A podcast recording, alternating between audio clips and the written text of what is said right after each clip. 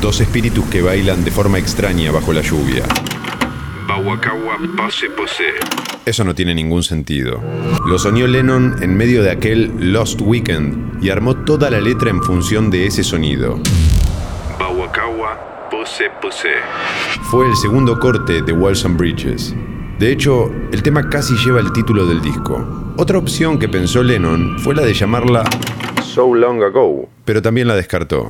Finalmente la bautizó Number 9 Dream, mezclando el sueño y su interés por el número 9.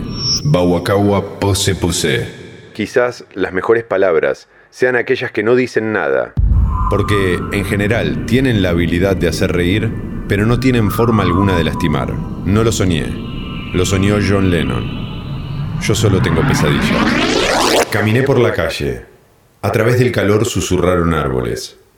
Alguien me llamó por mi nombre. John.